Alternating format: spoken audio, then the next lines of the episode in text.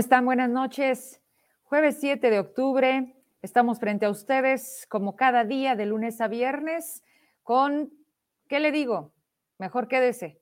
Y ya ni siquiera una hora, porque nos estamos aventando casi hora y media. Así que permanencia voluntaria. ¿Se acuerdan en el cine? Cuando nada más nos pasábamos de una sala a otra y no nos cobraban. Desde niña en el Cinema 2000, mi padre, que en paz descanse, era administrador de la sala 2000. Y ya se imaginará, ahí corría, ahí jugaba y ahí sabían distinto los sándwiches de mami y las palomitas también, porque nos salían gratis. Recordar es vivir, por supuesto que sí. Y bueno, qué tiempos aquellos. Gracias a todas las personas que se van conectando. Voy a arrancar Gracias porque volteo y leo un mensaje de tantos. Y querida Andrea Páez, que te veo casi diario conmigo, gracias por seguirme. Buenas noches, Vero, hoy y siempre contigo. Y yo con ustedes. Y más cuando pasan este tipo de cosas.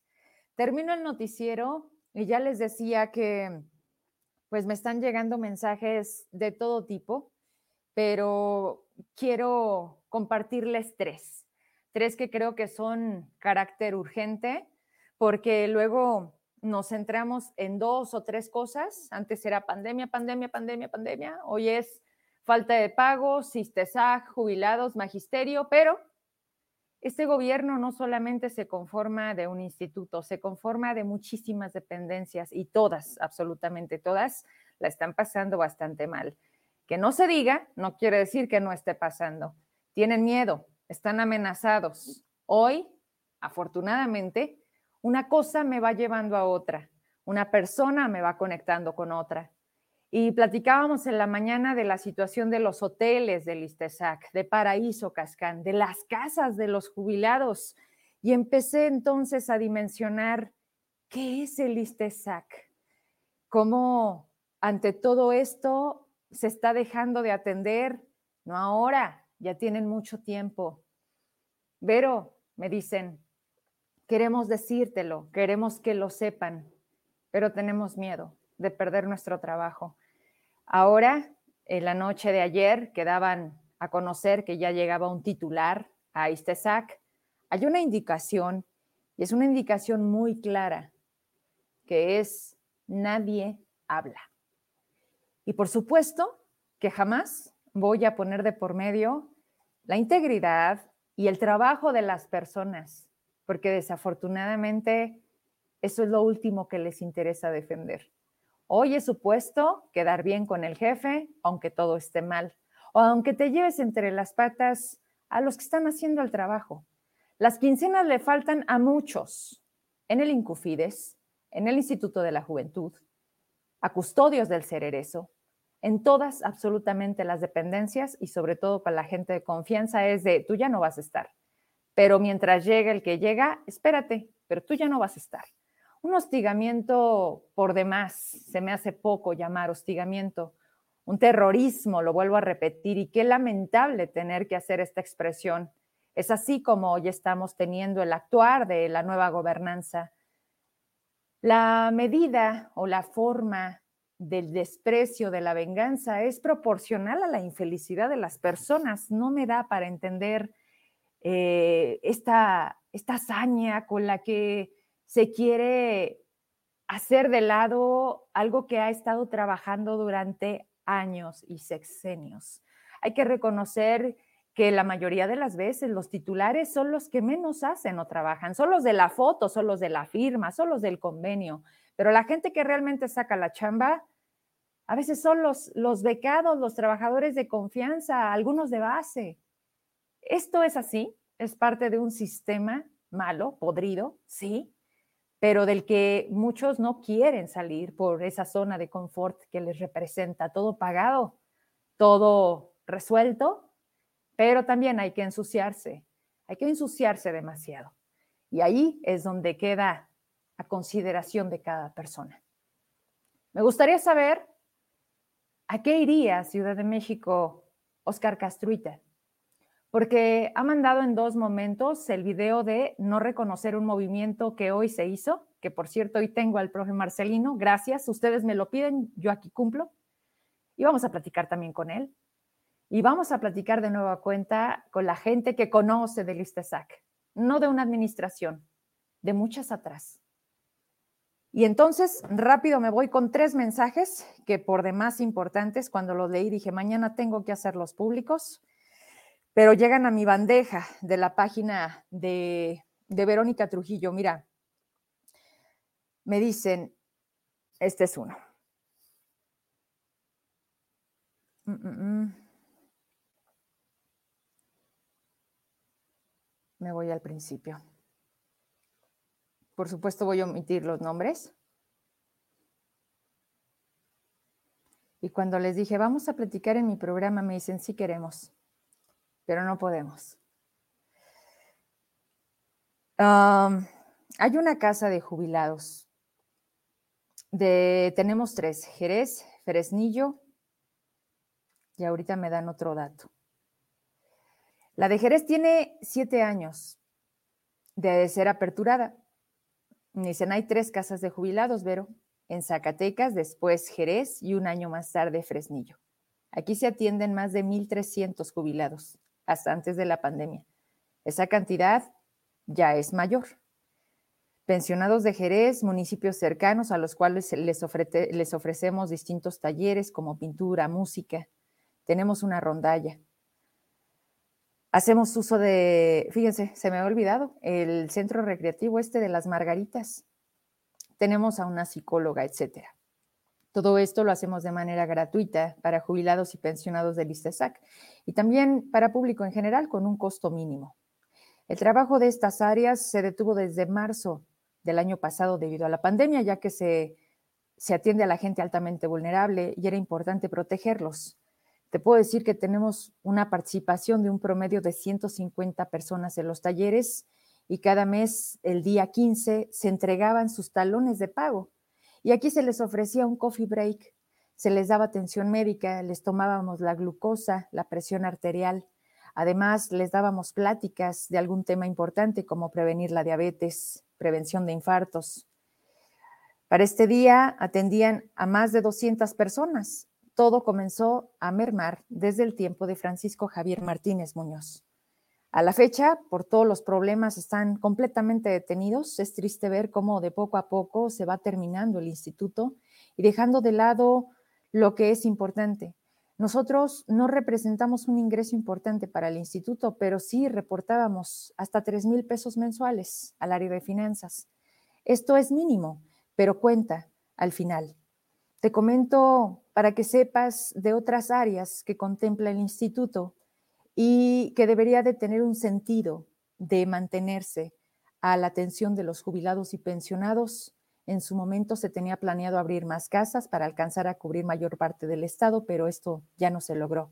Y no solo ahora estamos peligrando, ya que desde el año pasado ya no hay presupuesto para nada, para ninguna de nuestras áreas, y eso nos afecta demasiado un conflicto entre directivos jubilados que nos exigen el derecho de que se les siga descontando su cuota. Ese es el tema, Vero. Y pues todos esperando a ver qué sucederá.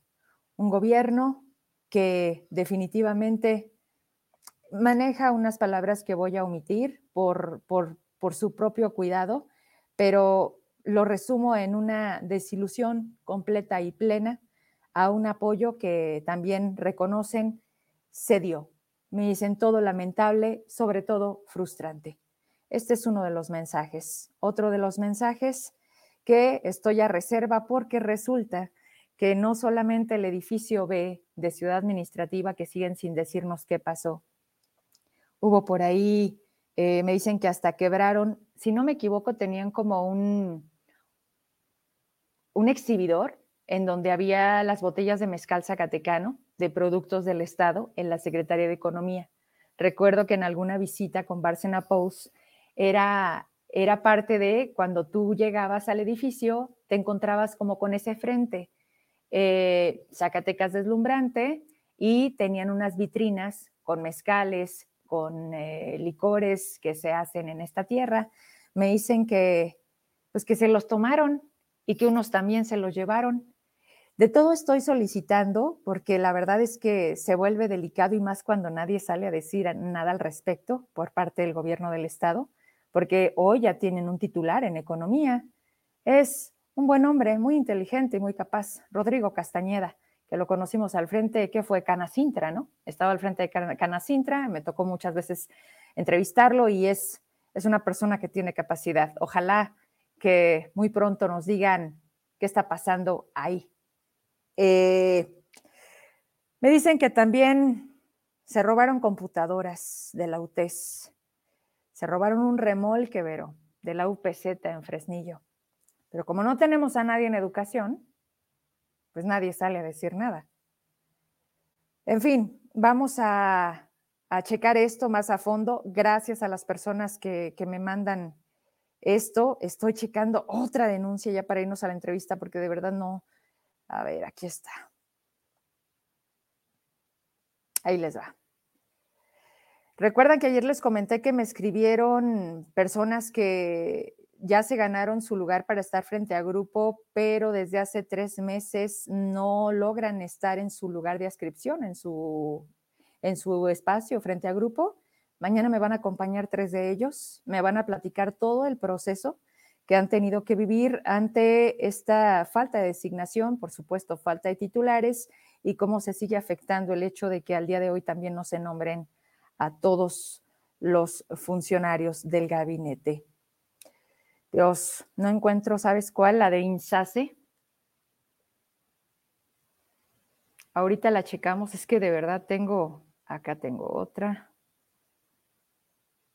Me comentan que está detenido porque obviamente quitaron al administrador y al titular de INSASE, del Instituto para la Construcción de Escuelas. Me dicen que ahí también no les ha llegado su quincena, que tienen parado uh, estimaciones y el pago de proveedores y que todo esto, pues obviamente se viene en cascada derivado de pues de que no hay cabeza, no hay cabeza y eh, pues la verdad es que entre tanta denuncia se me pierden para darla esa particularmente con precisión. Vámonos a la entrevista. Me da mucho gusto saludar esta noche al profesor Marcelino Rodarte del Movimiento de Bases de la Defensa del ISTESAC. Hoy, hoy siguen ahí en Plaza de Armas. ¿Cómo le va, profe? Buenas noches. Buenas noches, Vero. Pues seguimos aquí en el plantón de la dignidad en Plaza de Armas. Platíqueme, profe. Eh, gracias, me queda claro. Eh, hasta se escucha distinto. Esperemos que, no nos falle por ahí su, conexión, ¿no? Pero si no, ya sabe que yo lo espero. A ver, mi profe, vamos agarrando esquina. El día de hoy hubo una convocatoria, se tenía planeado llegar ahí a Plaza de Armas, que es donde se han instalado, pero también se hablaba de ir a la casa del gobernador, a la casa de gobierno. Eh, ¿qué, pasó al final? Nárrenos el día de hoy, por favor. Bueno, el día de hoy nos convocamos aquí en el plantón de la Dignidad Plaza de Armas para una concentración a las 10 de la mañana. A las 10 de la mañana estuvo concurriendo la gente, los compañeros llegaron de algunos municipios, activos, jubilados, de los diferentes sindicatos, principalmente sección 58 telesecundarias, y ya cerca de las 11 de la mañana iniciamos la movilización. La movilización la destinamos al Palacio Legislativo. Palacio Legislativo, porque ahí pues es un poder que queremos que sea autónomo, nunca lo ha sido, pero que hoy pretendemos y sugerimos, conminamos a que haga esa soberanía, el legislativo, y que desde ahí haya pronunciamientos a favor de la clase trabajadora se ha venido haciendo a partir del día que estuvimos ahí, que escucharon la voz del pueblo, que tuvieron que plantear una segunda sesión donde se fue pues como de carácter urgente y obvia resolución el tema de que se pusiera lo del pago inmediato, ¿no? La atención del tema de, de los trabajadores de, de Istesac.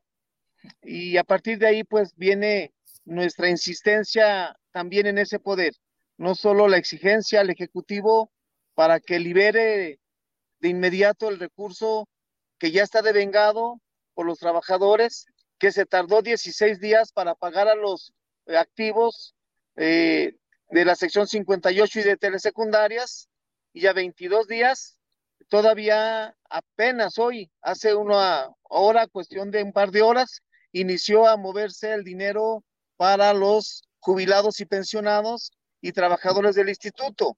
Inició pues en Banorte, Bancomer, parece que allí Banamex algo inició a pagarse, pero parece que también hace un momento se detuvo ese pago. Entonces la movilización es con ese sentido de exigencia de que el Ejecutivo cumpla con las obligaciones que tiene para con el ciudadano, para con el trabajador que ya devengó su trabajo, reitero. Hoy también pues eh, estuvimos para eso como primer punto, pero también para tratar otros asuntos que tienen que ver con esa crisis que ahorita comentas. El tema de, del pago, del retraso del pago, nosotros decimos es una retención indebida, injustificada.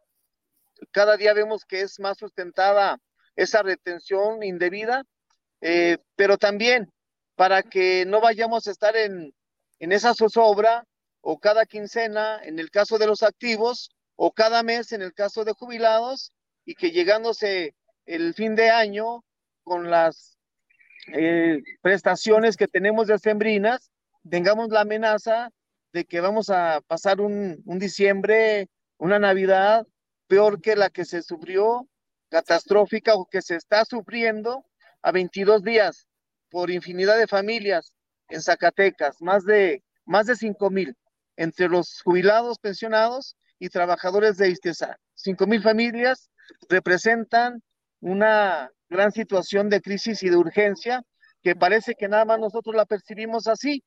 Por eso ha sido nuestra insistencia de que el legislativo, como poder autónomo, haga las, las observaciones, los exhortos, todos los instrumentos que están a su alcance para que eh, haga también el debido trabajo para que lo que tenga que suceder suceda en beneficio de todos los zacatecanos, no solo de estas familias que, que hoy empiezan a ver un poquito de luz después de, de una tiniebla, eh, una tenebrosa eh, periodo o inicio de administración de un gobierno que prometió todo menos el castigo a los que menos lo, requieren o lo que menos nos imaginábamos, a los trabajadores que viven al día, al, a este sector vulnerable que son adultos mayores, jubilados y pensionados, pues que vimos de todo, hemos visto de todo en estos últimos días, aquí en el plantón, en los grupos de WhatsApp, en las redes sociales, en las llamadas. Eh, ha sido más bastante, bastante complicada la situación. Quisiéramos que el Ejecutivo o los causantes de toda esa catástrofe eh, vivieran de frente, vieran a los ojos a la gente a la que lastimaron, con, o que están lastimando todavía, con esa omisión, con esa eh, saqueo, con ese robadero que han hecho a despoblado y que han castigado a, a todos los activos, los jubilados, pero no vemos que castiguen a nadie de los que ocasionaron esto. Hoy en día solamente amenazas con que van a emprender acciones, pero nunca amenazaron a los activos, a los jubilados y ya los castigaron. Ya castigaron 16 días o 22 o pueden ser más todavía a varios de los trabajadores, sin contar lo que tú ya comentabas, ¿no? El Incupides, los trabajadores del propio gobierno, burócratas, directores, eh, subdirectores y demás, que pues para qué con para qué esas sanciones, qué necesidad de castigar a las familias por la causa de la corrupción eterna en las instituciones, no solamente en la CEDUSAC, en el caso del magisterio, o en el ICESAD, como los derechohabientes. Eh, la este cáncer está invadido en todos los órganos de gobierno, en todas sus dependencias. Pues eso fue la actividad que tuvimos hoy para que los legisladores, pues en esta urgencia hagan lo propio, pero también ya para ir enlazando la lucha de fondo, lo que sigue, dicen los compañeros, ya nos van a pagar. ¿Y qué sigue? ¿Vamos a esperar a que nos retengan el salario? ¿Vamos a esperar a que nos impongan la ley que no permitimos y que hoy es la venganza de haber resistido y organizado una, un, y impedido un albazo que venía a trastocar todos los derechos con respecto a la seguridad social, pues nosotros seguimos eh, organizados, eh, seguimos eh, velando porque los intereses de los compañeros no sean tocados, que sus derechos que ya fueron transgredidos se tengan que respetar. Y es que se revise de fondo lo que la legislatura tenga que hacer, que lo haga, que no amenace, menos discursos. Decimos, más acciones, más, más acciones. Es lo que se requiere en Zacatecas. Oye, profe Marcelino, sabemos perfectamente que Alma Dávila, anterior diputada, que por cierto ahorita está en una situación también de corrupción, no se le permite su participación en un, eh, en un hecho de tacualeche, hoy compartía su video en donde simplemente pues ha sido incómoda y entonces la quieren retirar. A ver, eh, ella pidió hacer una auditoría externa. El resultado se dio, las observaciones se hicieron. La Auditoría Superior del Estado ha hecho más de una. Y ahora resulta que a nivel nacional, en noticias a modo, en ciertos medios de comunicación que se pagan, sale que, todo el dinero se lo acabaron la, anterior administración. O sea que hoy, hoy Zacatecas no le puede pagar a sus jubilados porque no hay ni un solo peso el gobernador sale y señala a los sindicatos que vayan a la Secretaría de Educación Pública y que vayan a Hacienda. ¿Qué no es el trabajo del propio gobernador tener que hacer esto y en todo caso ir de la mano? O sea, aquí, aquí lo que tratamos de, que la gente entienda es, ¿por qué echarse la bolita? ¿Qué no se supone que es quien representa al gobierno del Estado? O, o, ha tenido usted oportunidad, Marcelino, porque quiero también abordar ese tema. Hace unos días estuvo aquí en el programa Oscar Castruita y Rivera Nieto, y yo les pregunté por usted, yo les dije, ¿qué pasó con el maestro Marcelino? ¿Por qué ya no está con ustedes? Me dijeron que usted había decidido tomar su rumbo, seguir su lucha, y me gustaría escucharlo a usted, su versión, por favor, porque sin duda es importante. Sí, gracias, pero mira, primero, eso que mencionas de por qué el Ejecutivo necesita chalanes que le hagan el trabajo. Pues sí. Que los empleados vayan y busquen el, el dinero para pagarles por lo que ya hicieron. no se me hace congruente. No compartimos eso y lo hemos declarado. De hecho, es uno de los puntos que pedimos hoy en la legislatura, el exhorto al gobernador para que alguien le explique en lo que cabe y en sus funciones qué le corresponde a él, qué le corresponde al legislativo, ¿Qué nos corresponde a los ciudadanos? Y yo no veo, soy parte de un sindicato, soy parte oficial, institucional, y no veo por dónde en los estatutos se diga que haya que hacer esos trámites, sí defender los derechos de los trabajadores, a, todo, a capa y espada, pero nada de ir a gestionar recursos que son obligación del Ejecutivo, porque aunque eh, puede hacerse como tarea ciudadana, organizada a petición, pero no como mandaderos del Ejecutivo. Entonces, eso solicitamos a la legislatura, que, que se haga la observación, que es el Ejecutivo el obligado con sus instancias para hacer las gestiones pertinentes. Y además eh, hicimos eh, la petición de otros exhortos. El gobernador declaró recientemente cosas muy fuertes que atentan incluso contra la integridad de los manifestantes. Dice que no, que, las manifestaciones no son aquí, que dejemos de fastidiar a los ciudadanos en boca de un eh, gobernador, pues eso es una incitación a la violencia, ¿no? A la confrontación pues entre todos contra todos, ¿no? Sociedad sí, contra ahí sociedad. ustedes no dejen que se manifiesten, mándenlos a la Ciudad de México, mándenlos a otro lado. Eso les pedimos, les solicitamos, eh, porque no se me hace pertinente, muy inoportuna esas declaraciones. esperamos lo contrario, que venga a generar la convivencia entre ciudadanos, que, que, que se armonice, que se busque la paz que tanto merecemos y que tanto anhelamos y que está muy lejos ahora en Zacatecas.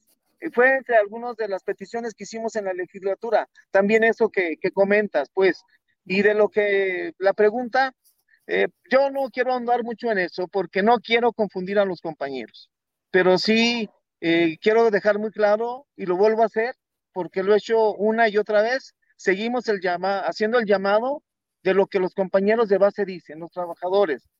Así, en horizontal, con los de a pie, como decimos nosotros. Esta crisis implica y nos exige unidad, dejar las soberbias, los egos, los protagonismos de lado y acatar lo que manda la mayoría. Y la mayoría dice que ¿por qué no estamos juntos? Yo sigo diciendo que sí merece que estemos juntos, eh, que solo si hubiera algo que esconder, pues al incómodo, así como lo mencionas tú con la diputada Alma, porque está del lado del pueblo, porque hace gestión, porque no se guarda y denuncia, pues a lo mejor eh, eh, somos parte incómoda, no Marcelino, yo guardo lo que quieran, hasta puedo ser bodega, pero cuando me mandan en representación de los compañeros, pues tengo que ser así, muy frío, muy objetivo y cumplir con la misión que me encomiendan. Y duermo tan tranquilo porque no es un asunto personal lo mío, es un asunto de decisiones colectivas y así funcionamos. Entonces, eh, sigo haciendo esa invitación a que se transite en unidad porque así, así se requiere ahora. Lo hicimos y avanzamos y vamos bien. Eh, hoy no me salgo, eh, hay un grupo de WhatsApp, cada paso que doy, yo participo muy poco en las redes sociales y menos en los grupos de WhatsApp porque luego se prestan para cosas que no se pueden eh, ahondar como uno quisiera, porque no ves a la persona a los ojos, porque no ves el contexto, pero de cualquier manera eh, son elementos muy importantes. Y yo ahí estaba aportando cada paso, ¿no? Como frente para que decidiéramos y discutiéramos lo necesario para mantener ese, esa unidad tan, tan requerida. Pero de pronto oh, me sentí invisible, hay un libro en primaria que se llama Rafa, el niño invisible, algo así. Y es eso, ¿no? Eh, me sentía mal, yo comentaba, lanzaba preguntas al grupo y nadie contestó nada de, de los seis que estábamos ahí. Me mantuvieron así como si no existiera. No me salgo del grupo, no me salgo, salgo del frente. Pero luego, si revisamos la historia mediática, ellos aparecen y ya no nos invitan ni al compañero Adrián Cáceres de Asociación Civil de Jubilados y Pensionados, ni al movimiento de bases, a Marcelino que estaba en esa representación por consigna y por mandato de, los compañeros. Entonces aparecen y se declaran de, me parece, no tengo la cita precisa, no doy tanto seguimiento a eso para no distraerme de lo sustancial. De lo importante, claro. Pero era algo así como un frente de sindicatos burócratas no sé, pero ya no, ya no aparecimos nosotros. Eh, yo no pretendo tampoco confundir a los compañeros y he declarado muy firme en todas las regiones a donde los compañeros nos consultan. Maestro, ¿qué hacemos? Denos línea. Así me la piden. No, la línea no la doy yo. Ustedes conocen su municipio, su región, las actividades que desempeñen, todas que le aporten a la exigencia del pago.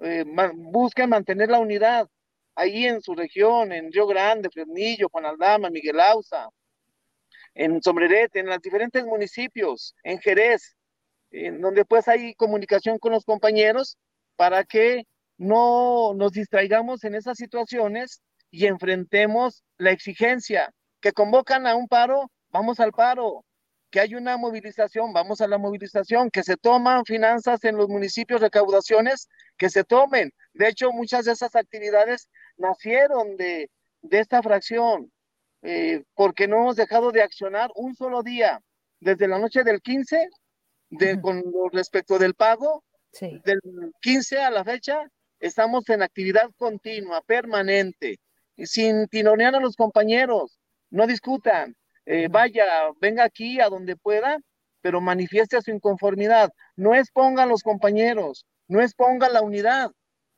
que hay en los municipios. Busquen eh, consolidarla porque esto que estamos viviendo solamente es el inicio. Si inicia un sexenio así, ¿qué nos separa? Entonces, si nos fracturamos, si nos dividimos, si nos distraemos, no vamos a avanzar mucho y vamos a perderlo todo, lo que ya está amenazado. Eso, eso es lo que yo puedo decir respecto a este tema. Gracias, profe. Sí, sin duda importante porque déjame decirte, hablas mucho del, respeto de la unión y sin embargo cuando, cuando tú convocas, porque ayer en el programa me decían, Vero, ¿quién está convocando? Y yo lanzaba al aire, yo les decía que, que había salido Castruita a decir que desconocía, que no iban a participar y que no se hacían responsables. Entonces en el programa me escriben, es movimiento de bases, Vero, quien va a hacer esta movilización y vamos a ir al Congreso. Entonces fue cuando dije, a ver, pues se supone que el fin es el mismo. Hoy se mantiene el paro porque no se ha dado cumplimiento, porque a cuentagotas se sigue medianamente cumpliendo, porque hay que decir algo, profe. Hoy se pagó una quincena, por lo que gustes y mandes, se dispersó una quincena y hay que recordar que el pago de los jubilados es mensual. Entonces se les estaría pagando septiembre, pero ya va corriendo octubre. A ellos se les paga cada 30 o cada 15 de cada mes. A ellos se les paga cada 15 de cada mes. Ya ahorita van corriendo 22 días de su segunda mensualidad. Hoy les depositan. Eh, va a cuentagotas. Por eso estamos en el plantón. Eh, vamos a estar aquí monitoreando eh, cómo avanza el depósito en los diferentes bancos. Hasta ahorita te comento, como hace un momento, va Banorte, va Bancomer, Banamex parece que algunos estaba cayendo, pero parece que ahí quedó por, por lo pronto. O sea, como a las ocho y media. Ocho y media se detuvieron las, las este, Más o menos por ahí los grupos estamos al pendiente. Pero esperamos que mañana ya, media mañana o iniciando mañana, nueve, diez de la mañana, continuamos monitoreando cómo van los depósitos. Pero pues va a cuentagotas. Pero también hay una amenaza muy grave, que no se van a pagar las pensiones de más de 40 mil. Bueno, decimos nosotros que eso es otra vez un error garrafal. Sí, nosotros no vamos a defender pensiones ni salarios mal habidos, que se revise, pero ¿por qué retener y afectar a los que sabemos que van a comprobar porque fue legal, de acuerdo a la ley del 86, a la del 2015, la pensión que están devengando o cobrando los compañeros, que pueden ser homologados de telesecundarias, algunos funcionarios. No defendemos a nadie que la haya obtenido mal. Pero ¿por qué castigar a todos en lo que revisan a, algunos? algunos. porque hoy leía algo, profe Marcelino. Me decían que entre cinco personas traen hasta 60 mil pesos, que hay algunas pensiones de 80 mil pesos. Y entonces es ahí donde nos detienen porque nos dicen, esa nómina dorada, ¿no? esas personas que ganan tanto, pero por esos cuatro o cinco están deteniendo a cuatro mil, ¿no? O sea. Sí es. Mira, nosotros tenemos la nómina, lo que se publica en, el, en transparencia. Sí. Y el compañero que lleva ese dato, compañero Arturo del movimiento, eh, lo consultó. Digo, a ver, de ese dato, ¿cuántas son de más de 40 mil? Bueno, primero de más de 60 porque luego cambia el posicionamiento del gobernador. Primero dice que las demás de 60 mil. Y luego que hoy en la mañana que las de 40 mil, mañana va a decir que nomás pagó las de 20. Y eso pues tiene una situación de crisis emocional y de salud a los compañeros, porque son jubilados, son personas mayores y están jugando con esa información y, con, esa situación psicológica, o sea, si no tenemos tranquilidad en la economía, profe, no tenemos tranquilidad en otras cosas. Pues es una cascada de situaciones, ¿no? Entonces son, eh, parece que son 46 por el dato que obtenía el compañero, las que están por encima de los 40 mil pesos, los que sean. Pero ¿por qué por cinco castigar a los otros 40? Pero además nosotros no tenemos el dato que el gobernador ha exhibido tanto tenemos la nómina, la sacamos por transparencia, hemos trabajado con muchos documentos, pero no tenemos ninguna que pase los de 100 mil. Él habla de 140 mil, de 120 mil pesos. ¿De dónde obtuvo el dato y por qué no lo tiene la ciudadanía? ¿De dónde salieron esas pensiones y por qué no dan los, los nombres? No a nosotros, no que lo publiquen en los medios, porque ese es otro reclamo que hicimos en los legisladores para hacer el llamado, el exhorto están ahí exponiendo la vida, la integridad de compañeros que tienen esas pensiones, porque lo publican y ya ha habido casos de persecución a compañeros de telesecundaria por esa razón. Entonces, sí, ir en la cacería de, de los saqueadores, ¿no? De los bandidos, pero no se vale que expongan a todos, que a fin de cuentas las tienen que sí son muy amplias esas pensiones, que nosotros estamos con la, que la brecha entre la mínima y la máxima se vaya cerrando en un sentido de justicia social, pero también de legalidad. Y es ahí cómo se transita con esas dos figuras, ¿no? Sí. Tan complejas, eh, la justicia y la legalidad. Eh, ahí es donde nos vamos a trabar en la reforma, en, en las iniciativas de reforma. Pero por eso no quitamos el dedo del renglón, que paguen y sigamos revisando lo que viene, las iniciativas, cómo se va a transitar por la, la reforma al instituto, cómo se recupera, cómo se limpia de saqueadores. Y ya se metió otro tema, el de la nómina a trabajadores al servicio del Estado, trabajadores de la educación, la federalización o centralización. Nadie la dice, nadie la explica, nadie tiene proyecto, pero ya está la amenaza y ya se incumplió el pago. Y otro que tú mencionabas, la SEDUSAC, ¿cómo funciona? Sin secretario. Eso de los nombramientos. Hay una infinidad de, de situaciones complejas que no se han revisado en la Secretaría ya al final del quinquenio anterior, como es el UCICAM y las promociones, el ingreso. Hay muchísimas cosas que tienen que revisarse, que tienen que retomarse a nivel estatal, pero también a nivel federal con este tema de la educación. Vaya, me voy con esta pregunta, profe Marcelino. La gente nos dice, sí, las manifestaciones, sí, el apoyo, sí, mientras tanto no veamos que esto avance, pero en el aspecto legal, ¿hay algún amparo, ya hay alguna demanda? ¿Ya aplica el hecho de que 10 días posteriores, sin el pago, hay una acción al respecto? ¿Ustedes han actuado en ese sentido? ¿Ya hay algo? Ya hay algo. Primero, tenemos por las amenazas aquellas de Marco Vinicio, eh, de los atentados que hizo a los derechos humanos de los compañeros. Eh, ya va, están en curso, se están retomando y ahora con el incumplimiento del pago también hay una queja ante derechos humanos. De activos son dos expedientes, una de activos y una de jubilados. Hasta ahí vamos en esa, en esa instancia. Pero también el, los compañeros de, de la Asociación Civil de Adrián Cázares, eh, ya tienen un instrumento de demanda judicial. Parece que va a prosperar, la van a interponer y está abierto para todos los compañeros, así nos lo puso él, por eso lo hago público, a todos los jubilados que deseen integrarse en esa denuncia penal. Eh, entonces ya va esa.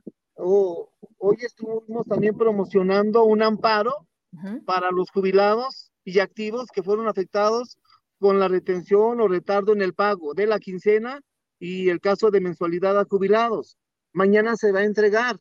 Entonces, hoy en la tarde había un corte de poco más de 60 compañeros que ya fueron a entregar sus documentos para ese amparo. Y nosotros también como movimiento ya estamos revisando algo también fuerte, eh, que es el juicio político al gobernador o a quien resulte responsable por el hecho del, de este atentado, ¿no? atenta contra las instituciones, la estabilidad de, los ciudadanos zacatecanos todos y, y además contra la constitución por la retención indebida del salario. Ese es sagrado y ya fue tocado.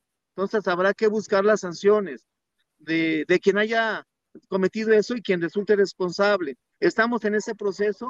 Vamos a buscar interponerlo la próxima semana, este juicio político. Hay la figura eh, estatal. Estamos buscando la asesoría hasta dónde nos alcanza como ciudadanos para interponerla como iniciativa ciudadana.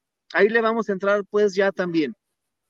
Bien, pues con eso me quedo, damos seguimiento. Usted sabe que, que, esto continúa y que lamentablemente nos gustaría decirlo distinto, pero de verdad apenas empieza.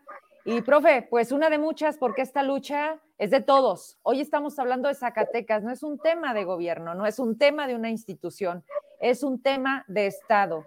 Y habemos muchos que sí queremos cambiar la forma en cómo están haciendo las cosas. Le agradezco que siempre me acepte la invitación y estamos atentos. Buenas noches, profe. Gracias, al contrario, por el espacio que nos das también para tener voz y llegar a los compañeros, a la ciudadanía y a todos los compañeros que han sido afectados y agradecer también a la ciudadanía que ha sido muy noble. Aquí, y compañeros tuyos, ustedes han aportado también con despensas, ha habido gente que ha dado un buen soporte a este plantón con alimentos eh, participaciones en económico por los compañeros que viven una situación terrible. Entonces es parte de que una crisis nos lleva también a reconocernos como ciudadanos, a tener esa empatía y más que en todo encontrarnos en la solidaridad.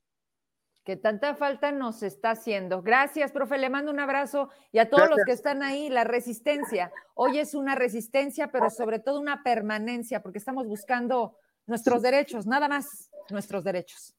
Gracias. Buenas, noches. Vámonos entonces con otra entrevista por demás. Ahorita me voy porque son tres temas los que quiero abordar con ella. De nueva cuenta, dice sí, dice sí porque podría también comentarme, Vero, ya no se puede, pero aquí estás. Gracias, Norma Liliana Pérez Aguilar. Estás a cargo de la subdirección comercial del ISTESAC. Nos quedaron cosas pendientes, por eso te tengo de nuevo. ¿Cómo estás? Buenas noches. Hola, ¿qué tal, Vero? Muy buenas noches. Pues aquí soy administrativa de la subdirección comercial. Yo ya te ando dando otro cargo porque espero que sí muy pronto, porque, oye, nos, nos sorprende y nos sorprende para bien. Te lo decía ese día cuando tuvimos el gusto de conocerte la, fuerza, la capacidad, sobre todo la capacidad que tienes de reconocer el trabajo, que, es lo que nos hace en esa búsqueda de decirte, Lili, apóyame de nueva cuenta en el programa. Causó muchas reacciones eh, después de que platicamos contigo y eso sin duda me hace que, que, estemos aquí platicando. Lili, hay, unos temas que a mí particularmente me tienen como con ciertas dudas y sé que muchos no tienen que ver con, tu área. Y así iniciaba mi espacio hoy, Lili.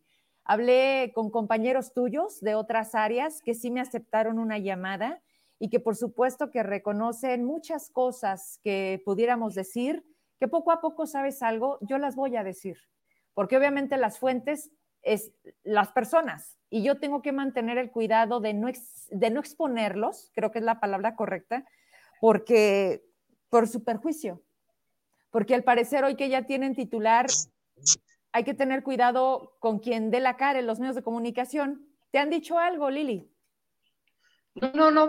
Al contrario, haz de cuenta, yo, a lo mejor en el posicionamiento que tú me puedas decir de, de si tengo a lo mejor temor a represalias, pero no, te, no hay nada que esconder, los números están. Entonces, únicamente lo que nosotros estamos pidiendo lo que estamos haciendo la, el hincapié es de que nos dejen trabajar las, nuestras áreas empresariales. No estoy diciendo más allá algo que no es. Los números están, te lo repito, las, nuestras tiendas, farmacias necesitan que las vean, necesitan que nos echen a andar. ¿Por qué? Porque tenemos gente capaz, somos gente capaz muchísimo, con muchísima experiencia, toda nuestra vida dedicada al instituto. Entonces, por eso a lo mejor es el la, a lo mejor la, parte que a mí me lleva a decir, por favor, escúchenos. Somos gente trabajadora y denos esa oportunidad de seguir trabajando. Entonces, por eso a lo mejor no me da el temor, no, no me da el temor, este, porque digo, no, no oculto nada, no estoy en contra de nadie, únicamente te doy números. Y a favor de, trabajar. Me interesa mucho a favor de algo. los trabajadores. No, porque somos muchos, somos muchos, mi Lili. Oye, a ver, hablemos de los créditos a los diferentes gremios. Hablemos de los créditos que se le daba a la 58, al CITES, al SUTSEMOP. Platícame de eso. Mira, ahorita escuchaba con detenimiento al profesor Marcelino. Sí. Cuando nosotros empezamos el, movimiento en defensa de nuestras áreas empresariales, que empieza con, lo de la reforma, te mencionaba la vez pasada, eh, nosotros tuvimos el acercamiento con el Frente Común, con todo el apoyo de eh, el maestro Oscar Castruita, líder de la 58, el profe Héctor de CITES, el, el profe Gerardo de, de Cobaes, el profesor Marcelino Rodarte, eh, Alejandro Rivera de los Independientes y el profe Cázares del Jubilados y Pensionados. Incluso cuando ellos presentan su, su posicionamiento ante Parlamento Abierto, el punto número 7 es dedicado a nuestras áreas empresariales, que es la reestructuración de las áreas empresariales y administrativas entonces, siempre hemos contado con ese apoyo del Frente Común. ¿Por qué? Porque sabemos de alguna manera que ellos, si el instituto, las áreas empresariales llegan a desaparecer, el gremio también les alcanza a perjudicar. Te comento por qué. Nosotros en los últimos cuatro años dimos alrededor de 22 mil créditos. Estoy hablando créditos, tiendas, farmacias y mulerías. un aproximado de 22 mil créditos, que representan como 60 millones de pesos y, una, y unos intereses alrededor de 15 millones, contemplando que el año 2019 viene en decadencia y el 2020 y lo que va del 21 también. Entonces nosotros otorgábamos alrededor como de 7.800 créditos anuales. Entonces, de esos 21.000 créditos que te menciono de los últimos cuatro años, estamos hablando que a jubilados les dimos como 3.300. ¿Por qué? Porque esa es una parte también importante. los, créditos que se les otorgan a los jubilados. Entonces, estamos hablando que son como 3.200 créditos. A la sección 58, alrededor de 2.400 créditos es un poquito menos, que fueron como alrededor de 450, y telesecundarias alrededor de 1000 créditos. Entonces, si nuestras áreas empresariales llegan a desaparecer, también ellos, esa, esa prestación va a desaparecer. Entonces, por eso el, el, el Frente Común nos empezaron a apoyar y vimos el apoyo en ellos en, en lo que viene la reforma. Entonces, otra de las bondades, por ejemplo, al inicio de tu programa que comentabas de jubilados, es que nosotros otorgamos en nuestras tiendas y farmacias un descuento especial a jubilados en abarrotes de un 8% y en medicamentos de un 5%. En el año 2018, que fue nuestro mejor año, nos representó alrededor de 350 mil pesos eh, ese, ese, ese, descuento. Que aquí hay otra cosa importante, ver. En los, en los números, esos 300 esos 360 mil pesos que fueron más o menos alrededor del descuento que se le dio a los, a los pensionados, no se nos reflejan a nosotros en nuestros estados de resultados de las tiendas. Es otra de las cosas que estamos nosotros pidiendo que ese crédito sea, que sea, que se absorba por la junta directiva. ¿Por qué? Porque nos representa, si tú lo quieres ver, a lo mejor como una pérdida para mi tienda. Claro. ¿Por qué? Porque nosotros, si, por ejemplo, si, si estamos dando un 8% en abarrotes, eh, uno de los artículos que más, eh, que no tenemos nosotros tanto margen de utilidad, que puede ser la leche, la leche entera, que a lo mejor me deja entre un 8 y un 9%, entonces salgo tablas. No tengo utilidad en esa parte. Entonces, por eso también nosotros estamos como que luchando que como que ese, ese descuento sea, sea, se refleje en los estados de resultados de nuestras áreas comerciales. Entonces, lo de los créditos, sí, sí de alguna manera bueno, básicamente les alcanza a perjudicar a todos los, bueno, a los cuatro sindicatos, y estoy hablando también de, de a los cuatro sindicatos que pertenecen y son derechohabientes de, del ISTESAC. Bien, entonces, bueno, más o menos los números así, los más bajos COBAES con este tema de, de créditos, los más altos, obviamente, los jubilados, y estamos hablando, estos 22 mil créditos son en los últimos cuatro años. Cuatro años. Así Aquí, hay, aquí hay algo, pero ¿por qué? ¿Por qué, por ejemplo, tú dices, COBES, ¿por qué tan poquitos? Sí. Porque únicamente hay como 1.100 derechohabientes de COBAES. Y estamos hablando que son como 3.800 de la sección 58. Entonces, por eso a lo mejor los números son, son distintos. Y estamos hablando, por ejemplo, de CITES, son alrededor como de 2.200 este, derechohabientes y ya, por ejemplo, el, de jubilados, pues son, alrededor como de 4.400. Entonces, por eso a lo mejor los números sí se alcanzan a ver un poquito más. Y todo esto que está pasando de, los despidos, de, la manera en cómo está actuando el gobierno, esto también le va a pegar a Listesac. Acabas tú de decir algo. O sea, ellos estarían saliéndose, sus cotas se estarían yendo, ¿no? Esta lana ya estaría dejándose de percibir, porque eso se quita en automático. Ah, exactamente. Sí, sí, sí, por ejemplo, si ahorita ya, si se están haciendo los despidos a todos los derechohabientes, a ratito ya no vamos a tener derechohabientes. Entonces ya no vamos a tener ni las cuotas, las aportaciones para ser fuertes al pago de jubilados. Así es. Hablemos del bazar navideño. ¿Era bueno? ¿Había beneficios? ¿Ahí cómo se manejaba cada diciembre? Aquí, pero nuestro bazar navideño eh, estuvo, bueno, desde que yo recuerdo, por los 20 años, y ya el año pasado, en el 2020, ya no lo tuvimos, desgraciadamente, nuestro último año fue 2019. Aquí, pero es otra de las bondades que nosotros, así como, como dirección comercial, ofrecemos. Tenemos en el bazar navideño, eh, más o menos aquí hay, aquí hay una cosa un poquito diferente a como nos manejamos con proveedores, con proveedores de abarrotes. ¿Por qué? Porque aquí si, si, si que nosotros queremos instalar bazar navideño en este año, sí necesitamos eh, la aportación en automático. ¿Por qué? Porque no tenemos crédito con los proveedores de juguetes. ¿Por qué? Porque únicamente les compramos una vez al año. Y estamos, exactamente, y estamos hablando que sí necesitamos como una inversión como alrededor de 2 millones de pesos. ¿Sí? Entonces, nosotros instalamos nuestro bazar navideño, regularmente se instalaba en la semana de aniversario. Nosotros cumplimos año el instituto, que crece en 1986, que nace en 1986, y su aniversario es el 27 de octubre. O sea, ya casi vamos a estar de aniversario. ¿34? eh, no, ¿qué son? 35. 35. A ver, sí, 30, ya, sí, sí, sí, 35 años y este año es nuestro 35 aniversario. 27 de octubre. Entonces, en la semana, en la semana, regularmente en la semana de aniversario, nosotros ofrecemos diferentes descuentos en nuestras tiendas, farmacias, y regularmente siempre era la apertura del bazar navideño. Sí. En, el bazar navideño tiene muchísimas bondades, pero ¿por qué? Nosotros ofrecemos juguetes de las mejores marcas. Compramos directo a Mattel, le comprábamos directo a Hasbro, le comprábamos directo a, a, Bimex. Yo te lo digo porque yo era la encargada del bazar navideño. Entonces, de la compra del juguete.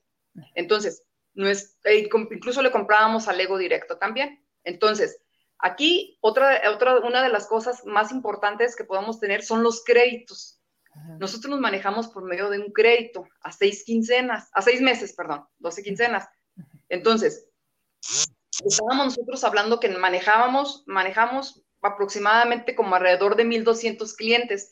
De esos clientes nos hacían como 300, de 350 a 400 créditos. Entonces, tenemos juguetes, nosotros sabemos, por ejemplo, que hay marcas muy caras.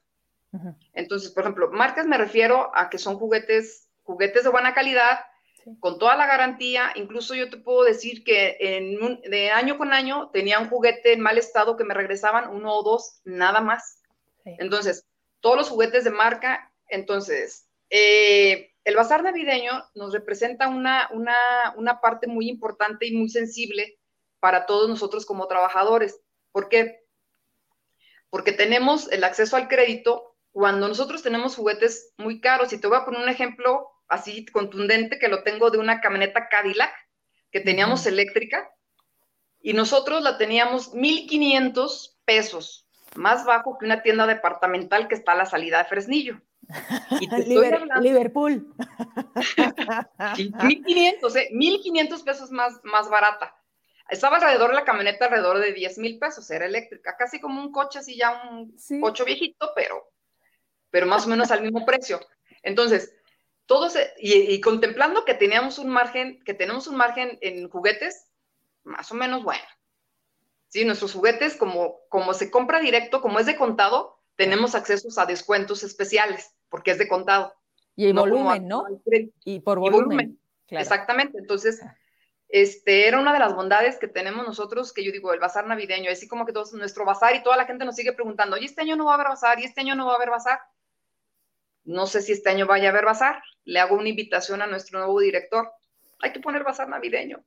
Es una de las bondades que tenemos muy padres. Y toda la gente se emociona y el bazar navideño, y los juguetes y los niños, y tú los ves en inauguración. Está muy padre. Dura únicamente. ¿Perdón? Yo voy, yo voy al bazar, yo le compro a mis hijas ahí los juguetes, porque aparte no solamente es para los trabajadores, también ah, nos dan acceso a todos los que queramos comprar. Exactamente, a todo el público en general. Y yo no, bueno, ahorita nomás contemplaba hablando que estábamos hablando de los créditos. Sí, sí, a todo el público. Estamos abiertos y te digo, los mejores juguetes, las novedades, todo, no, todo tenemos, a, todo tenemos a al, al, ahí en nuestro bazar navideño. Entonces, yo te comento, empezamos en octubre, y regularmente se cierra el día 15 de enero. Y tenemos, por ejemplo, ahí también que se atraviesa el buen fin. Ya ves que para oh, noviembre es el buen noviembre. Y también tenemos descuento especial en el bazar navideño, alrededor de un 10% de descuento en compras de contado. Entonces, a ese bazar le metías 2 millones para hacerlo posible. Exacto. Haz de cuenta que nosotros ahí, ahí más o menos nuestros márgenes, haz de cuenta estamos hablando entre 2 millones, 2 millones 200, un aproximado más o menos. Entonces. Y te, daba los juguetes a seis meses, pero también te generaba un interés, ¿no? O sea, el juguete costaba dos mil, pero terminabas pagando ¿cuánto más? ¿Cuánto era el interés que pagaba el trabajador? Más, o menos es un 12.23%. Ok. Es una, ajá, es una, es una aproximadamente un 12.23%. Es lo que nosotros tendremos en los seis meses. a los seis meses es cuánto había nómina. Entonces no lo sientes tanto. No, no, no. Y al final, ¿cuáles eran las ganancias? Esos 2 millones 200, ¿en qué se convertían? Mira, más o menos nuestras, nuestras, nuestras ganancias en el bazar navideño oscilan entre un 28 y un 30%. Una prox, más o menos. 28, 30%. Ok. Sí, sí, sí. Hablemos... Incluso alcanzamos hasta un 32. Me encanta porque te encantan los números. Sí, más o menos. Sí, porque jugamos mucho con los números y podemos hacer esto y esto y cómo lo hacemos. Hablemos entonces de proveedores, porque son distintos, me acabas de decir. Había proveedores continuos, constantes, como los que nos surtían de abarrotes, de consumo de primera necesidad, que eran nuestras farmacias, las tiendas, incluso las mueblerías. Las mueblerías también las tienes, ¿verdad? Sí, también ahí, ahí, pertenecen a nosotros. Los proveedores, ¿cómo, ¿cómo se comportaban en estos tres niveles? Para farmacias, que era seguimiento, para mueblerías, que a lo mejor se comportaba distinto, y para el bazar, que era de manera anual. ¿Cómo están hoy con proveedores? ¿Se le debe dinero? Sí, sí les debemos. Mira, por ejemplo, yo te comento, bazar navideño, las compras son de contado. Sí, excepto de un proveedor, que ese mismo proveedor es mueblero y nos da, bueno, de mueblería y nos da crédito. Pero todo lo demás la compra es de contado en el bazar navideño. En la mueblería, las condiciones son un poquito diferentes a lo que es el, los abarrotes. Los abarrotes, como son productos perecederos, el, crédito es este, un poquito más corto que un mueblero. En un mueblero tenemos incluso hasta 60 días de crédito. ¿Por qué? Porque se tarda un poquito más en venderse una sala, sabemos que es un poco más cara, incluso para los pedidos, también los pedidos son un poco más, por ejemplo, si yo quiero eh, con un proveedor mueblero eh, que me haga cocina integral o cosas de madera, la mercancía se pide dos meses antes porque la producción no es tan rápido. O sea, por ejemplo, tú dices, yo quiero este, este y este mueble. Ah, espérame hasta que yo los haga. Entonces sí nos tardamos un poquito más y las condiciones son un poquito diferentes con, el, con, con los muebleros. El crédito, te digo, más o menos oscila como entre, entre los 60, tenemos proveedores hasta 60 días. Y ya lo que son los abarrotes, los abarrotes pues sí son productos perecederos, estamos hablando de toda la mercancía ya los de Bimbo Sabritas, todos ellos. Entonces, sí es un, es un poco más, más rápido. ¿Por qué? Porque la mercancía se mueve más rápido. Entonces, el crédito sí es más, más, más, más corto con, los, con ellos. Y yo te voy a comentar algo, pero por ejemplo, actualmente, y te estoy hablando de los tres, de, los, de las tres gamas, abarrotes, eh, abarrotes, farmacia, molería y bazar navideño. la, la farmacia se maneja más o menos igual que los abarrotes más o menos los, créditos son los mismos y, la, distribución más o menos es la misma. Aquí hay una cosa importante en mueblería, que nosotros nos manejamos regularmente con puros mayoristas. Casi regularmente no tenemos directo con, laboratorios. Y acá en, acá en Navarrote, pues sí tenemos directo totalmente con Coca-Cola, con Sabritas, o sea, directamente con los fabricantes. Entonces, Ahorita, pues sí se han, se han este, fracturado un poco, bueno, más bien mucho, este, la relación comercial. Yo te hablo que, por ejemplo, nosotros manejábamos alrededor, con esas cuatro líneas de que te menciono de, los proveedores, manejábamos alrededor de 190 proveedores. Y actualmente lo que llevamos en 2021 únicamente tenemos 50. Ahorita prácticamente, prácticamente la mulería, que es la que está más afectada, este, bueno, todos estamos afectados, eh, sí maneja muy poquito, se hace cuenta relativamente no tenemos nada. ¿Por qué? Porque la inversión es más grande. Para hacer un pedido mueblero, la inversión es muchísimo. Y nosotros a lo mejor con, si yo te digo, con un pedido de 30 mil pesos, pues hacemos y pedimos las cosas para que mi tienda se vea llena.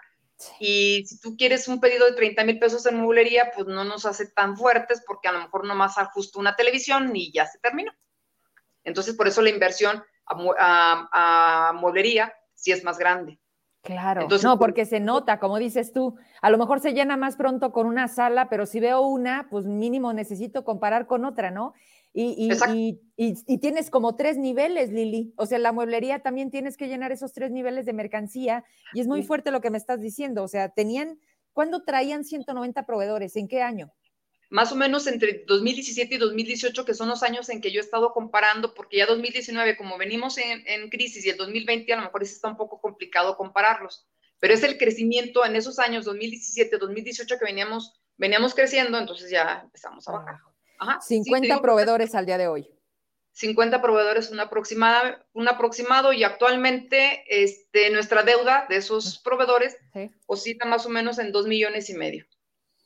Contemplando, Vero, 2 millones y medio, contemplando que este, los inventarios, yo te mencionaba que nuestros inventarios estaban alrededor de unos 22 millones de pesos, y el inventario actual de, la, de las tiendas está alrededor de 2 millones 900, alrededor de 3 millones. Entonces, si contemplas tú, son 3 millones lo que tiene la tienda, le debemos 2 millones y medio a proveedores, entonces, ¿de quién es la mercancía?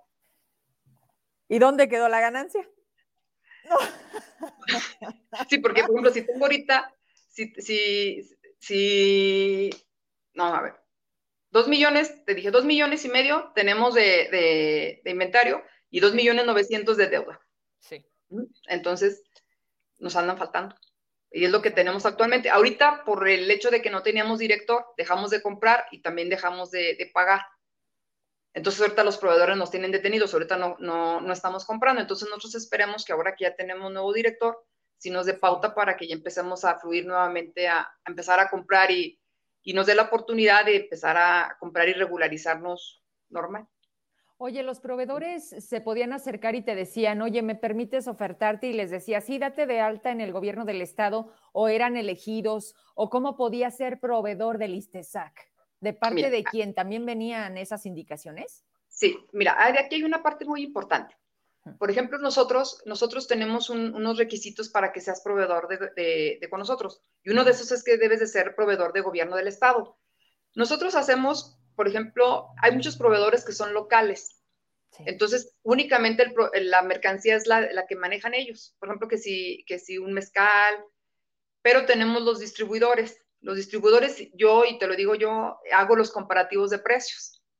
Ya, por ejemplo, que si me traen un suavitel, yo sé que tengo dos proveedores o tres que manejan ese mismo suavitel y ya lo comparo. Y digo, ah, ok, sí trae buenas condiciones, sí trae buen precio pero también revisamos las condiciones comerciales y la logística en la cual me pueda surtir. ¿Por qué? Porque me tienen que surtir. No tenemos un CEDIS. Hace muchísimos años, incluso cuando yo entré a trabajar, a mí me tocó estar en el CEDIS. Entonces, ahorita no tenemos un CEDIS. Entonces, ¿qué es eso? ¿Qué es CEDIS? Ah, un CEDIS es un centro de distribución. Una, una, una, un almacén. Ajá. Teníamos el almacén que estaba ubicado en el mercado de abastos. Cuando se termina el sexenio, no, ya no. Cuando se, incluso el almacén se cerró cuando se terminó el sexenio de Ricardo Monreal. El, el almacén se cerró. Y nosotros ahí, por ejemplo, mucha gente dice, ¿por qué no manejamos actualmente un CEDIS? ¿Por qué no tenemos un centro de distribución? Y no, porque nosotros tenemos un mayorista que nos surte. Entonces, él, nos distribuye en cada una de las, de las farmacias y de las tiendas. Entonces, aquí hay un, algo muy importante. Por ejemplo, eh, mucha gente a lo mejor está con la idea de que si nosotros este, nos manejamos con ese distribuidor, eh, cuáles son las condiciones con las cuales él nos, nos, nos surte. Eh, aquí yo tengo hincapié y se los hago hincapié siempre, no todos llegan a, los municipios. Entonces, por eso tú, tú, eliges al proveedor que me llegue a todos los municipios. Claro, porque el que más capacidad tenga. Exacto. ¿Por qué? Porque nosotros estamos, bueno, ya no tenemos Jalpan y Tabasco, que regularmente esa parte me la surte Aguascalientes, y mm. la parte de Juan Aldama y Miguel Ausa me la surte Torreón, y ya la parte del centro viene de Aguascalientes. Entonces, no hay un proveedor que me surtiera las tres zonas. Siempre eso, te surto Zacatecas y hasta ahí. Entonces, por eso buscas un proveedor que tenga las condiciones para, que tenga la logística para surtirte en todos en todos los municipios. Entonces, por eso tenemos esos distribuidores. Ese distribuidor, y aquí también hay una cosa importante, nosotros seguimos trabajando con proveedores fabricantes, y te estoy hablando de un aceite grasa y derivados. Bueno, ahorita, ahorita están las, las las, ¿cómo se llama? Las negociaciones quebradas, pero esperemos recuperarlas muy pronto. Trabajamos con las eh, fábricas de jabón La Corona, también es proveedor fabricante. Seguimos, esa relación no se perdió desde que teníamos el centro de distribución. O sea, tenemos 20 años con la relación de esos fabricantes y ellos me surten en los municipios y nos ahorramos, este, nos ahorramos el flete. Claro. Con, estas, con esos distribuidores. Oye, ya que te tengo, fíjate que hace unos días, porque este tema del ISTESAC ha sido diario en mi programa, eh, no todos los municipios cotizan al ISTESAC. ¿Cuántos sí? Mira, si no me equivoco, cotiza eh, Zacatecas, Río Grande, Juchipila, Guadalupe, Fresnillo y Apozole. Si no me equivoco. Ok. Si no me equivoco. Ajá. No, sino a reserva de que tengamos chance, porque, porque también me dijeron, pero es que no todos cotizan. Dije, ok. No, no todos cotizan. No, hay que hacer eso. Eh, ¿qué, está, ¿Qué está pasando en Juan Aldama? Platícame. Ahí es un buen punto de venta y se están enfrentando a una situación con el cambio de gobierno municipal, ¿no? Fíjate que aquí Juan Aldama siempre, siempre ha sido nuestra, nuestra farmacia líder, ¿sí? Y desgraciadamente, por ejemplo, esa farmacia, si no me equivoco, tiene alrededor de 22 años, casi llegó junto conmigo. Sí. Y, se crea lo que es la Juan Aldama y lo que es Miguel Ausa, a la par. Entonces, esa farmacia eh, nos, nos, ha, cuenta, nos ha representado por, todo el, por todos estos años una de las mejores farmacias. ¿Por qué? Por el servicio, por la ubicación. Entonces, yo sí te puedo mencionar, eh, actualmente está ubicada en, en, lo que era el auditorio y ya por el cambio de, de trienio, eh, el presidente municipal viene con toda la idea de, de, reaperturar el auditorio. Entonces, este, nosotros fuimos a hablar con él para que nos siga dando la oportunidad de, de, de mantener nuestra farmacia. ¿Por qué? Dándole todas estas bondades que te estoy mencionando. ¿A qué voy?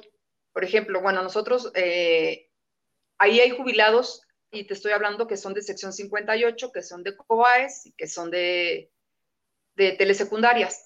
Entonces, ellos dejarían esa parte, ¿por qué? Porque, bueno, contemplando que a lo mejor la cambiemos de lugar o en su momento, no sé qué, digas tú, bueno, a lo mejor se cierra, a lo mejor no, no sabemos, esperemos que no, y que se encuentre la opción o que, que entre la sensibilidad en el presidente municipal. ¿Para qué? Para que esa farmacia se siga conservando en el lugar donde está.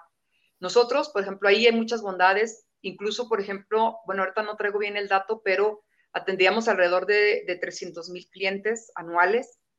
Entonces, eh, también es un, es un regulador de precio en el municipio. ¿Por qué? Porque los, donde nosotros estamos, este, nosotros estamos eh, tú nos puedes checar en Profeco, bueno, se me hace que ahorita ya Profeco no nos detecta, pero no nos, no nos, no nos revisa, pero nosotros estamos en Profeco y cada semana, cada semana nosotros checamos precios a ver cómo estamos con la competencia. Entonces, eh, ahí en, los municipios donde nosotros estamos presentes, somos los reguladores de precios, no hay una disparidad. Mm. O sea, más o menos, ¿por qué? Porque allá lo dan a tanto, a nosotros a tanto. Incluso eh, nos hacía mención la, encargada de la, de mueblería, que, de, perdón, de la farmacia, que actualmente compró un medicamento y estaba, si no me equivoco, como 100, 110 pesos a como nosotros lo tenemos, pero como no tenemos existencia, no lo compró con nosotros y lo compró en la competencia, más o menos en, ese, en esa parte. Entonces, ese es algo que también debe de, de checar la presidencia municipal, que nosotros somos reguladores de precio y los precios no se disparan. Entonces, eso es algo, algo muy importante. Y el descuento que nosotros manejamos a, en nuestros medicamentos. 8%, ¿no? Ah, no, eso es para jubilados. Ese es de chaleco que le damos a jubilados. Y el descuento que le damos por medicamento a todo el público en general. Nosotros, tú dices, si tú vas y, dices este medicamento, ah, este medicamento tiene 25%. Ya son negociaciones que tenemos nosotros con, con los proveedores, entonces es un descuento adicional. Entonces, como nosotros nuestras compras son grandes, entonces tenemos acceso a descuentos, a ofrecerles al descuento al público eh, más o menos un descuento considerable, cosa que a lo mejor farmacias pequeñas no los tienen. Entonces, sí, pedimos a la sensibilidad del presidente municipal de, de Juanata. Mira, Lili, eh, entonces, e, esta, esta, farmacia particularmente Juan Aldama, ¿cuánta lana te ha dejado? Mira, esta, esta farmacia, más o menos en el año 2018, que es el año que te menciono. Es el año estrella, ¿verdad? ¿Cómo lo añoramos? es el año estrella, es el último año estrella, sí. No, y incluso todavía 2019, todavía Juan Aldama nos dejó, nos dejó utilidad, pero en el año 2018, ah, si no me equivoco, más o menos alrededor de 3 millones 300 de utilidad neta. O sea, más o menos. sí deja. Sí, sí, deja. Querida Lili. Ajá. Sí, sí, sí. Ah, y en el 2019 ya hace cuenta que ya empezamos así un poquito a bajar, se me hace que fueron como 2 millones 700 mil pesos. Pero seguía manteniéndose. Seguía manteniéndose y ahorita pues sí la traemos en pérdida. Todas nuestras farmacias ahorita están en pérdida. Todo el estado de Zacatecas hoy está en pérdida. Oye, Lili, voy a cerrar por esta ocasión la entrevista completa contigo diciendo un mensaje que sin duda queda más que nuestras palabras. Dice Rocío Arcineda Madera, el problema no son las áreas empresariales, ya nos quedó claro a través de ti, de tu persona y de tu, experiencia. Dice, tampoco es la gente que trabaja ahí, sino los malos líderes que no saben administrar y que desafortunadamente son los que han tomado malas decisiones, pero lo que ocupan es un buen administrador que sepa y que le entienda. El titular que hoy llega al instituto ya se presentó, ya llegó ahí con el personal. ¿Qué les ha dicho, Lili? No, fíjate que el, hecho de que como están tomadas nuestras oficinas, entonces hoy hubo la concentración en el edificio central. Entonces no, no hemos tenido oportunidad de que, de que nos visite nuestra, en nuestras oficinas. En la subdirección no, no hemos tenido. Ya mañana, ya mañana este, vamos a trabajar bajo protesta. Espero que ya se regularice todo esto a partir de, la fecha. Porque ya no, no, se ha presentado, porque comenzaron ya las dispersiones, me habla el personal en activo que se pagó solo una quincena y a los jubilados pues obviamente el mes pendiente de septiembre y ya se juntaría con este 15 de octubre su otro mes y su otra quincena. Exacto, sí, bueno, nos comentan que, que al parecer entre mañana, viernes y el lunes nos estarán depositando la quincena que nos falta y nuestro bono de despensa. Bien. ¿Eso es lo único pendiente, Lili? ¿Eso es lo único pendiente? Sí, es lo único pendiente que tiene. Sí, sí, sí, ya con esta que nos pagaron. Hubo algo de retiro voluntario, esa es otra cosa que tampoco se ha pagado. Fueron esos acuerdos al término de la administración que existió eso para algunas personas y que me dicen tampoco se ha pagado. ¿Hay, hay, una, hay, ¿Hay algo detectado ahí del ISTESAC de algunos compañeros de retiro voluntario que hoy también tengan ahí detenido? Sí, fíjate, si no me equivoco, ahí con nosotros en nuestra, en nuestra subdirección, eh, se retiraron tres, uno, dos, sí, tres personas y se me hace que no les han pagado. Si no me equivoco, no les han pagado. Es lo más seguro. Sí, es lo más seguro. un gusto haberte conocido, haber coincidido, que hayas aceptado estar aquí. No, no me estoy despidiendo, simplemente te estoy diciendo que por ahora, ahora te voy a dejar cuando sea necesario. Espero que, sigas haciéndolo por ti y por todos mis amigos, como decíamos cuando estábamos en la escuela. Hay que hacerlo hoy por nosotros y por nuestros zacatecanos. Eh, y aquí estoy, cuando me necesites. ¿Qué mensaje nos dejas como trabajadora del ISTESAC, pero también como una zacatecana que, que hoy estamos juntas viviendo aquí esto?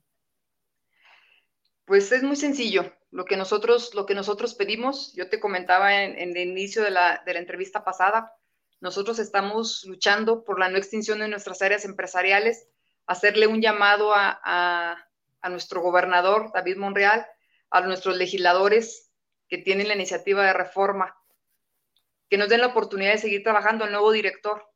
Digo, son, son, somos este, gente con mucha experiencia, nosotros, todos mis compañeros, con muchísimos años trabajando ahí. Entonces, únicamente los invitamos. Es una tarea tan noble lo que hacemos nosotros, lo que no te puedes imaginar. Entonces, únicamente les, les pedimos eso, denos la oportunidad de seguir trabajando y que nos abroguen el artículo decimoséptimo transitorio de la iniciativa de reforma. Eso es lo que estamos pidiendo. Bien, vaya, pues seguimos en el camino y con muchas cosas por hacer. Te agradezco nuevamente, Lili, Buenas noches y hasta la próxima, al contrario, a ti. Muchísimas gracias, Vero, te agradezco infinitamente. Gracias, un abrazo. Pues gracias. 9.15 de la noche, traemos las notas de Emi, pero me voy con un par de mensajes porque la verdad es que estos días no me ha dado para leer y no me gusta, porque finalmente la gente que se conecta y aparte se da el tiempo de mandar un mensaje, me pongo del lado de ustedes y lo mínimo que busco es, pues, que cuando lo lean es tomar en cuenta mi opinión. Así que ahí va, muchas gracias. Eh, me voy directo con quienes me escriben algo más que saludos. Dice, le pedimos al gobierno entrante nos apoya al no cierre de tiendas y farmacias de ISTESAC. Dice María José Lara Salazar. Nos habla también Matías Mendoza. ¿Hay argumentos claros para el no cierre de centros comerciales del ISTESAC? Creo que sí, eso era el objetivo. Por eso el llamado de nueva cuenta tanto al maestro Marcelino desde su ámbito y lo que representa, pero sobre todo a los trabajadores como Lili y como muchos otros que sé, sé perfectamente que pudieran y quisieran estar aquí, pero hay algo que, hoy se debe de, cuidar, de ser prudentes y sobre todo es el respeto, el respeto a las formas, en donde sin duda esperemos que también haya reciprocidad. Dice Rocío Arcineda el mensaje que, leía, donde dice que efectivamente nos queda claro, las áreas de ISTESAC sí funcionan. Tengo tres áreas en donde me han dicho cómo se ha comportado. Hay gente que tiene 20, 30, Hoy hablaba con una persona y me dice, Vero, yo ya tengo 30 años aquí y te puedo hablar de un antes y un después. Y todos ellos son quienes hacen, me dicen, Vero, esta es mi casa. Este lugar en donde he estado toda mi vida es mi casa. Y no sabes lo que hoy significa tener esta incertidumbre de la especulación y de no voltearnos a ver. Porque también así como ha dado, no se volteaba y se le metía mano no había mantenimiento y entonces nosotros también era muy limitado el hecho del servicio.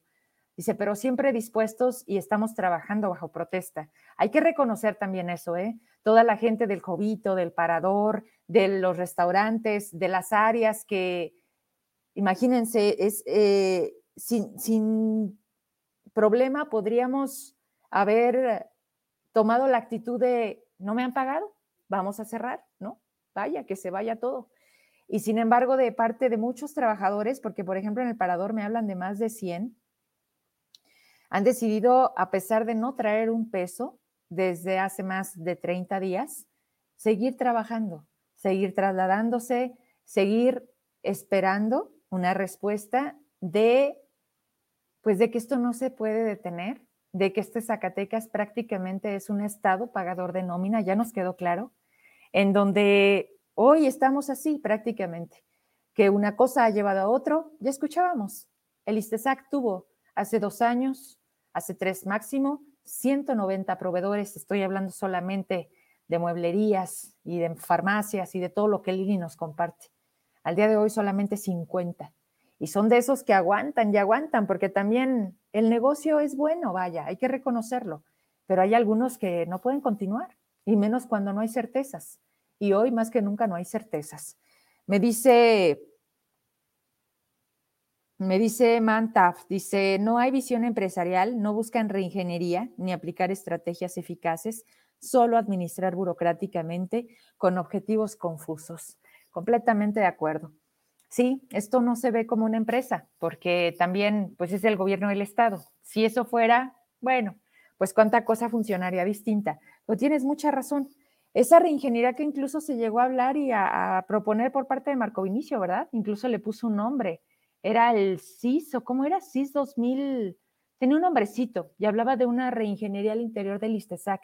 Y, en ese sentido va tu comentario también, Mantad.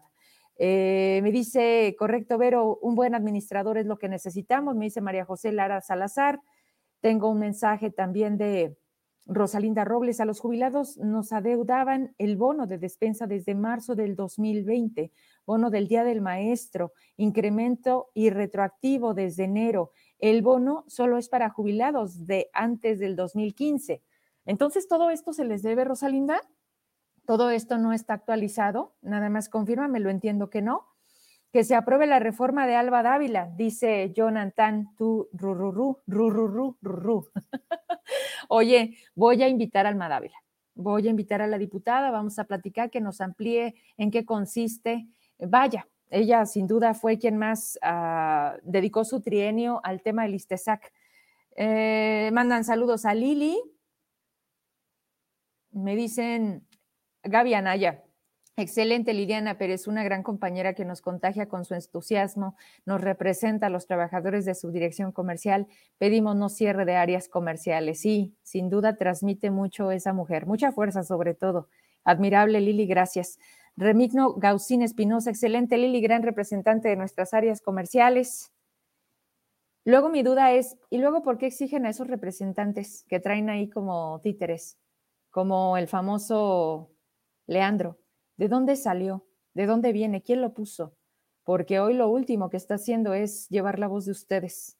Es ahí cuando dices, ¿también son imposiciones? Bueno, hay que decirlo. ¿Y también de parte de quién? Eh, dice Simitrio Quesada, ¿continuará tomada la SEDUSAC mañana viernes? Sí, maestro, porque mientras no se vea reflejado el total de lo pendiente, que ya estamos viendo que se me hace que no solamente las quincenas, la Secretaría en solidaridad de, este tema de pensionados y jubilados sigue tomado. Alejandra Robles, a los pensionados les deben sus bonos de despensa, ¿va? Entonces es un hecho. Desde que inició la pandemia, desde marzo, pues, marzo que 2019, ¿verdad?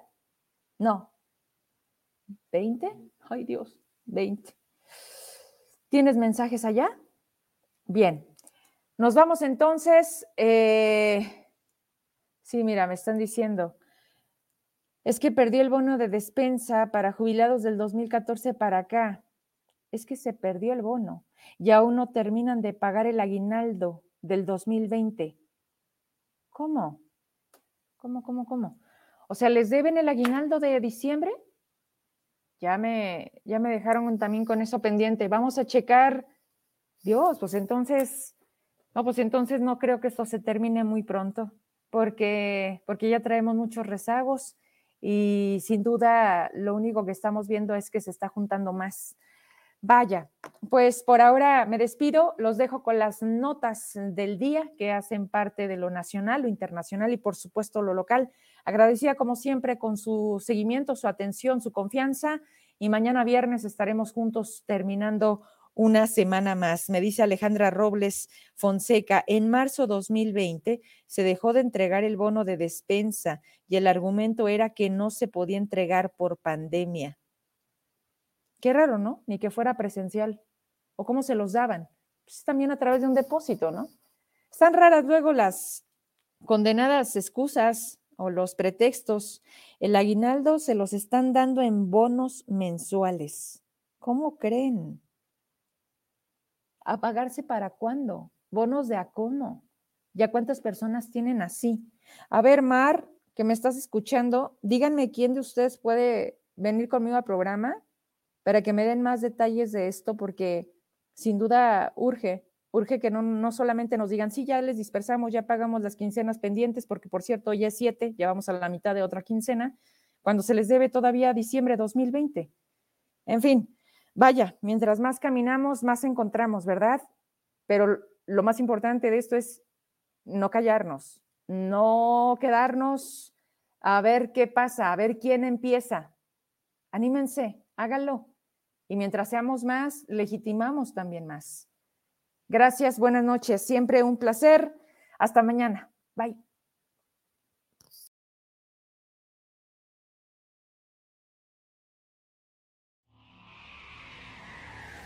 Internacionales. Pfizer pide a Estados Unidos que autorice su vacuna COVID para niños y niñas de 5 a 11 años. La Administración de Alimentos y Medicamentos había programado previamente una reunión del Comité Asesor para revisar los datos de los ensayos clínicos sobre la vacuna pediátrica para el 26 de octubre.